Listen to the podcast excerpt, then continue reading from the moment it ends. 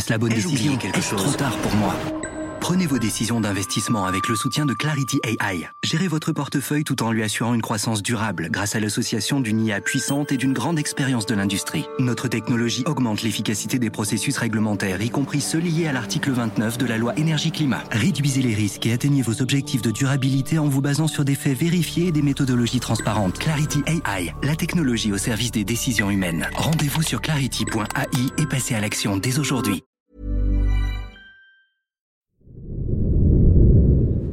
Cela fait maintenant près de deux mois que le coronavirus de Wuhan a fait son apparition au grand jour en Chine continentale. Depuis, il a essaimé un peu partout dans le monde, mais principalement en Corée du Sud, en Iran et en Italie. En France, le virus a déjà fait quatre victimes. Je suis Pierrick Fay, vous écoutez La Story, le podcast d'actualité des échos, et on va essayer de comprendre comment la France et l'Italie se préparent à un virus qu'il semble difficile, pour ne pas dire impossible, de contrôler. SRAS et MERS ont pour origine la chauve-souris, puis un animal intermédiaire, la civette palmiste masquée, vendue et consommée en Chine pour le SRAS, le dromadaire pour le MERS il n'existe pas pour l'instant de médicaments spécifiques contre ces virus ni de vaccins. Mi-janvier, l'AFP avait réalisé un document en animé pour expliquer ce qu'était le virus. Pas de vaccin ni de médicaments peut-on alors entendre. Depuis, la recherche n'a pas permis d'apporter une réponse efficace pour soigner les personnes atteintes. L'urgence était d'abord de trouver un moyen de détecter les éventuels malades. Mais au fait, comment peut-on attraper le coronavirus? C'est la question que j'ai posée à Alexandre Rousset, journaliste aux échos. Eh bien, euh, la première euh, voie de transmission, c'est euh, ce qu'on appelle la voie respiratoire, c'est-à-dire ben, tout simplement par les postillons. C'est pour ça qu'il est recommandé de porter un masque et de se porter à distance, environ un mètre, voire deux mètres, des personnes malades ou soupçonnées d'être malades. Et il y a un autre moyen, un peu moins connu, d'attraper le coronavirus. C'est en fait sur les surfaces, les poignées de porte, les téléphones portables, tout ça.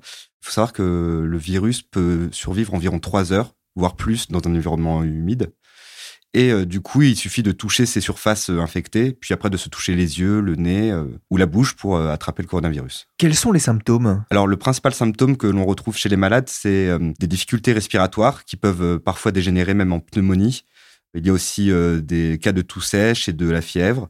Mais euh, on a aussi remarqué que certains patients développaient d'autres problèmes, euh, par exemple une fatigue musculaire, des maux de gorge et même des diarrhées. Combien de temps est-on malade? Parce qu'on entend beaucoup parler effectivement des, des, nouveaux cas détectés, mais pas forcément des cas de rémission. Alors euh, ça c'est assez compliqué en fait, parce qu'il faut savoir qu'il y a même des malades, entre guillemets, asymptomatiques, c'est-à-dire qu'ils ne développent aucun signe de maladie. en fait, ils ont le virus dans leur organisme mais ils ne s'en rendent même pas compte parce qu'ils ne souffrent pas, ils n'ont pas de problème, pas de fièvre, pas de problème de respiration.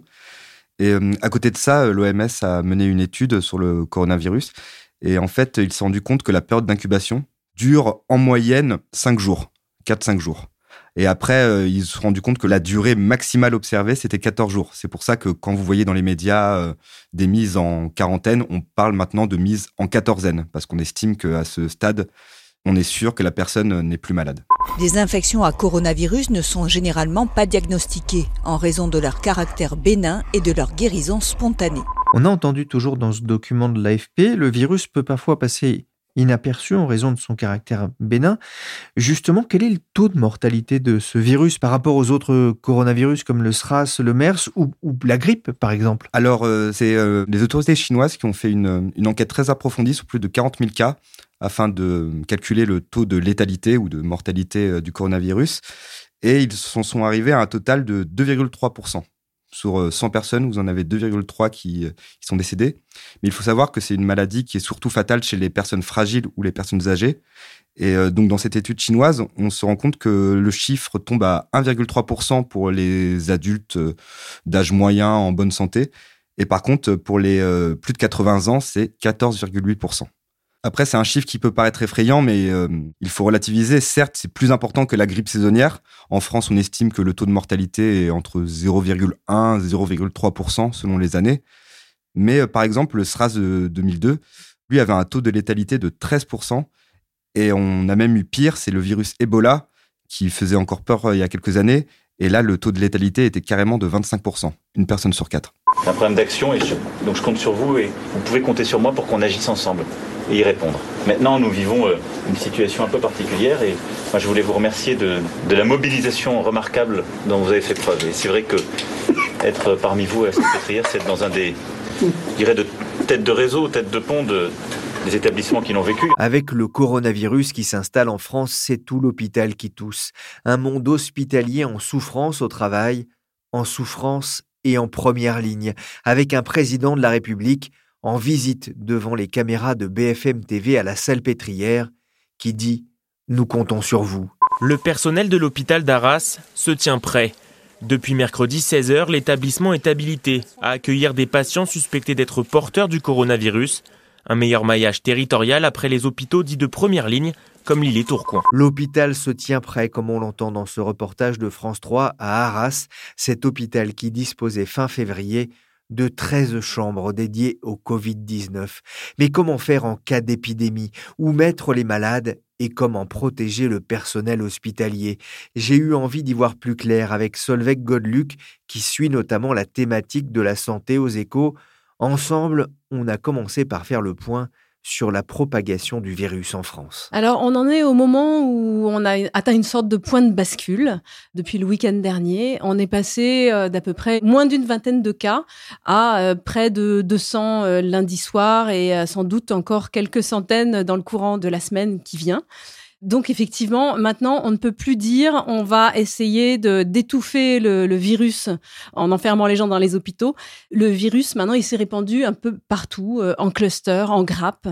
Donc c'est la deuxième phase, c'est le stade épidémique 2. Alors justement, on parle beaucoup de ces stades, euh, on est actuellement au stade 2, à quoi ça correspond? Alors le stade 2, on est encore au moment où on essaye d'endiguer euh, la progression de, euh, de l'épidémie en pratiquant le confinement, donc confinement à la fois dans les hôpitaux pour les gens qui sont atteints et puis chez eux pour les gens qui sont situés dans des zones où il y a des grappes de patients contaminés, donc les écoliers dont les écoles sont fermées, les gens qui ne se rendent plus dans leur entreprise si un cas est déclaré.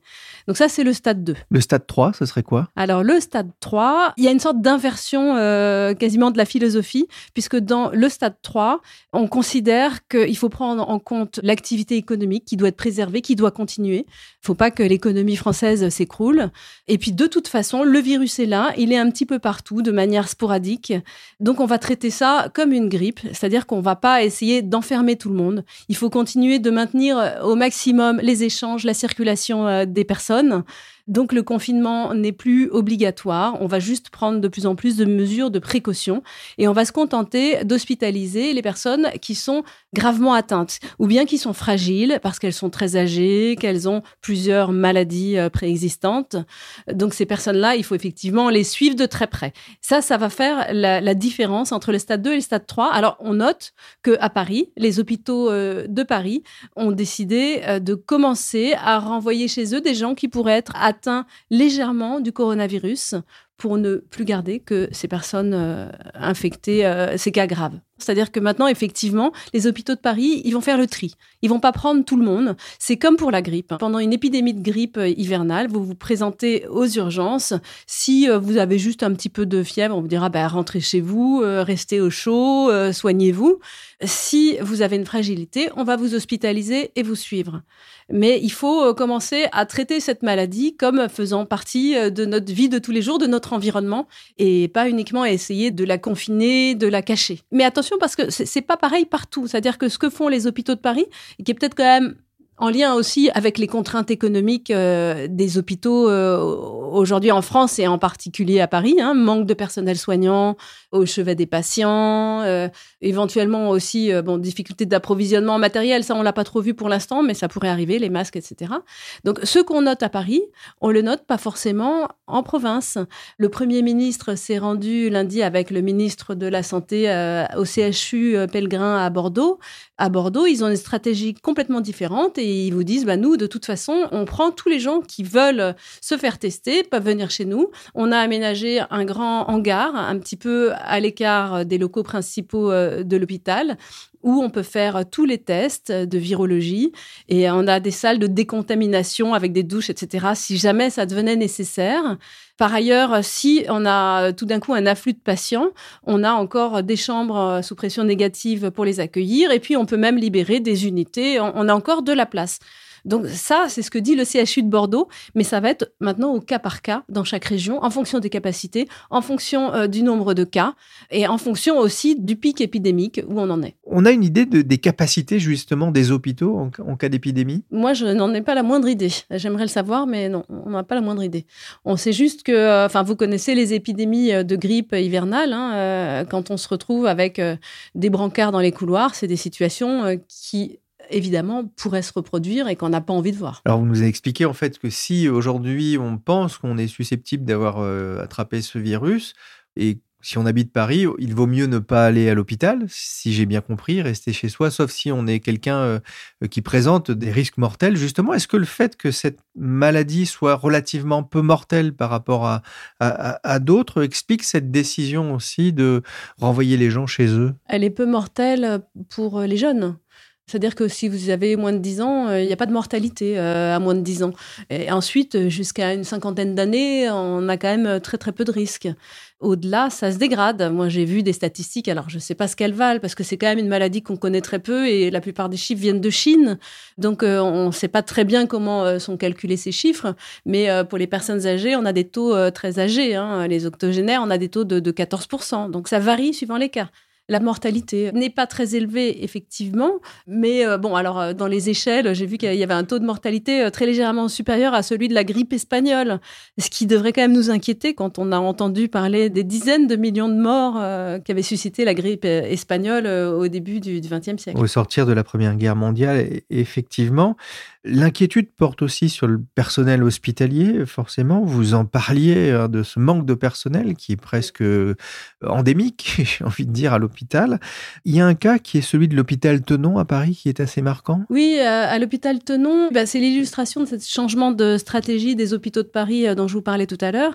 Il y a eu donc des patients contaminés qui se sont présentés à l'hôpital, qui ont été pris en charge. Et donc, on a commencé par dire à plusieurs soignants, plusieurs personnels, une cinquantaine d'entre eux de rentrer chez eux, de rester euh, en quatorzaine pour être sûr que l'épidémie ne risquait pas de se répandre à travers eux euh, dans, l'établissement. Et puis, euh, il y a eu ce changement de pied dont je vous parlais tout à l'heure. Et on s'est dit, bon, bah, finalement, on a un besoin de personnel spécialisés. Hein. Pour l'instant, on n'a pas encore besoin de masse de personnel soignant en général, mais de personnel très spécifique en infectiologie, en réanimation, etc. Oui. Donc Martin Hirsch, le, directeur général de la PHP, a dit bon bah il est possible que certains de ces soignants euh, soient appelés à revenir pour soigner. Euh, je ne sais pas où on en est aujourd'hui, mais c'est ce qu'il a annoncé du moins. Mais c'est vrai que c'est difficile d'imaginer euh, un hôpital placé en, quarantaine parce qu'il y aurait eu un cas dans, parmi le personnel. Bah non, par définition, les soignants sont au contact avec la maladie. Ça, c'est leur, euh, leur vie de tous les jours. Alors après, ce qu'ils réclament aujourd'hui, c'est d'avoir des masques. Les masques aujourd'hui les plus sophistiqués, ceux qui permettent le mieux de se protéger contre l'infection, sont réservés aux services spécialisés, infection, réanimation, etc. Pour euh, les autres personnels soignants, euh, par exemple pour les accueils des urgences, on se contente de masques standards chirurgicaux. C'est l'inquiétude chez les médecins libéraux alors que l'épidémie du coronavirus gagne du terrain. Le masque de protection respiratoire de très haut niveau de filtration réservé aux professionnels de la santé est en rupture de stock. Donc ça, ça crée quand même un petit peu de remous, un peu d'inquiétude. Et alors, on parle beaucoup de l'hôpital, mais euh, moi, je voudrais ajouter qu'il y a quand même aussi les médecins de ville qui sont eux aussi en première ligne, hein, parce que généralement, euh, on tousse, on se sent pas bien, on a de la fièvre, euh, on appelle son généraliste. C'est d'ailleurs plutôt recommandé de commencer par le généraliste en ville plutôt que d'aller tout de suite euh, à l'hôpital. Et ces médecins, eh ben, ils sont inquiets parce que la plupart n'ont pas de masque, ne savent pas comment se protéger, ont peur de la contamination. Alors, ils reçoivent énormément d'instructions du gouvernement, donc là-dessus, ils sont informés, ils se, se plaignent pas de ça. En revanche, ils ont, ils ont quand même un petit peu peur d'être mal équipés. Problèmes d'équipement, de, priorité, j'ai envie de dire, dans la fourniture de l'équipement. Qui est-ce qui, au niveau du, du gouvernement ou de l'État, euh, gère euh, la propagation de ce virus? Gère la propagation gère la lutte contre la diffusion de ce virus. Voilà. Alors, euh, bah, l'architecte en chef, c'est la Direction générale de la santé, qui est une administration centrale au sein du ministère de la Santé. Le directeur général de la santé euh, s'appelle Jérôme Salomon et euh, il est spécialiste des maladies et des virus euh, et il est là depuis 2018 et on le voit en ce moment tous les jours face à la presse, face aux médias, faire le point sur le nombre, le nombre de victimes, la diffusion du virus et les nouvelles consignes. Surtout, c'est lui qui diffuse les nouvelles consignes pour se protéger. Est-ce que c'est la plus grave crise sanitaire à laquelle la France est ait été confronté depuis longtemps? Ben, enfin, il me semble. Hein, moi, je, je vois pas. Je vois pas d'équivalent en fait. Euh, on a eu euh, on a eu des alertes, mais qui sont restées assez lointaines hein, sur le SRAS. On a eu très peur d'Ebola il y a quelques années. Euh, on a eu très peur de chikungunya, Zika. on a régulièrement aussi des grosses épidémies de grippe qui quand même créent toujours beaucoup de polémiques, beaucoup de beaucoup d'inquiétudes. C'est l'occasion de reparler à chaque fois des hôpitaux euh, qui n'en peuvent plus. Euh, mais euh, c'est la première fois que ça impacte autant les Français dans leur vie quotidienne et que absolument tout le monde est, sur le pont pour gérer cette crise. Ces dernières années, on a souvent présenté l'Italie comme l'homme malade de l'Europe au sens figuré, endetté, en crise, avec un taux de productivité faible et un tissu industriel qui rétrécit. Aujourd'hui, c'est un homme malade au sens propre. L'Italie est le pays d'Europe le plus touché par le coronavirus. Le monde entier compte ses malades. L'Italie a recensé 52 morts. J'ai appelé Olivier Tosseri, notre correspondant en Italie, moins pour faire le point sur l'impact récessif du virus que sur la façon dont le pays abordait la crise. Bonjour Olivier Tosseri. Euh, bonjour. Il y a quelques jours, vous évoquiez dans un article la psychose qui avait gagné l'Italie face au risque épidémique.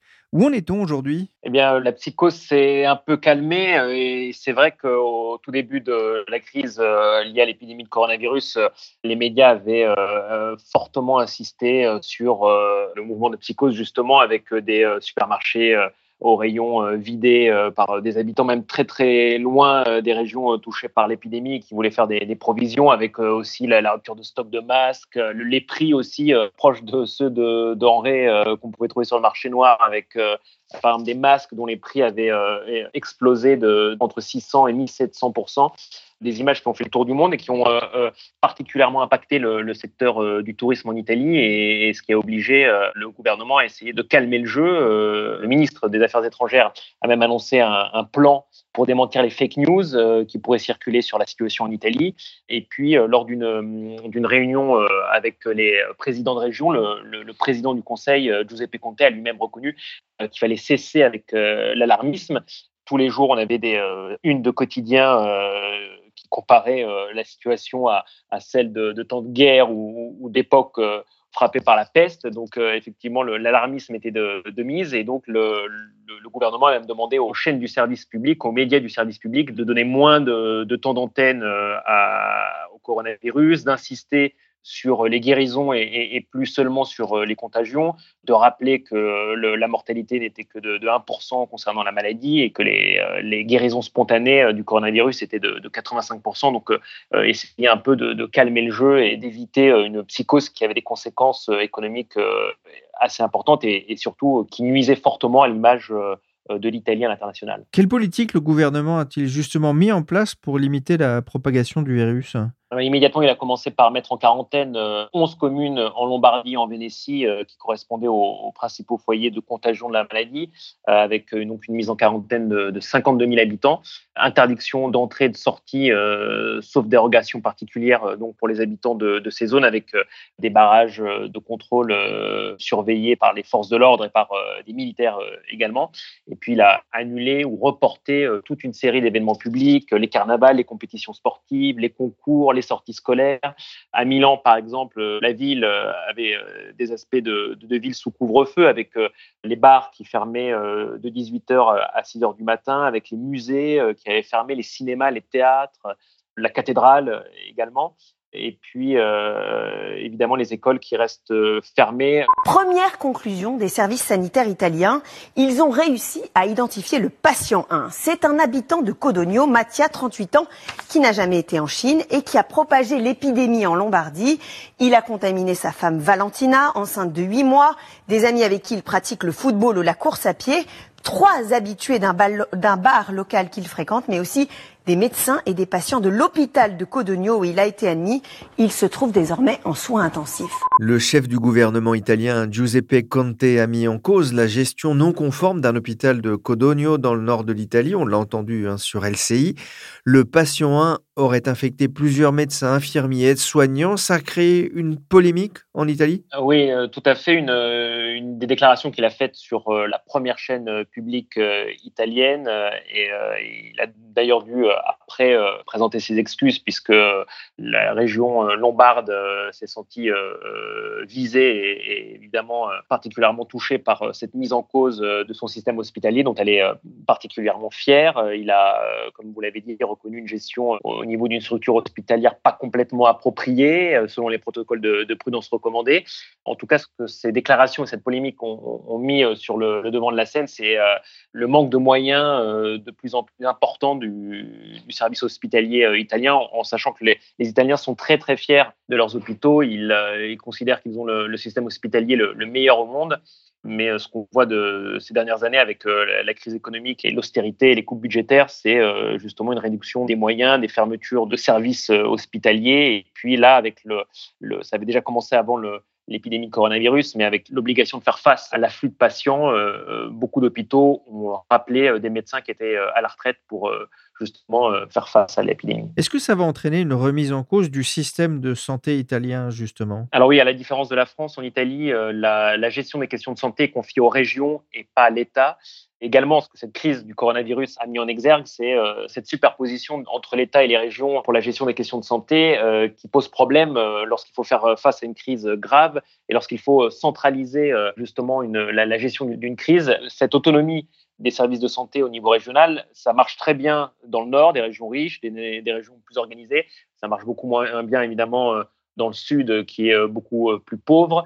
Le gouvernement, après des réunions particulièrement houleuses avec les présidents de région, a réussi à tout en préservant leur autonomie, à adopter des décrets qui permettront d'uniformiser la gestion de la crise dans le cadre d'un protocole national.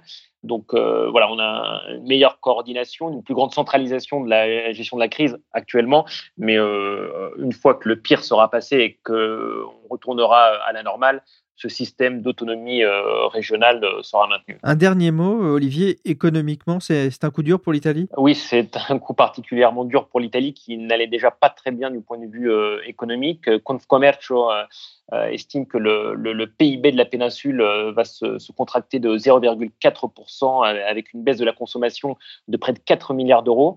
Elle a peur également de la fermeture de 15 000 euh, petites et moyennes entreprises et la perte de 60 000 emplois. Ces dernières semaines, ces derniers mois, on avait régulièrement des mises à jour à la baisse de la, des prévisions de croissance de l'Italie.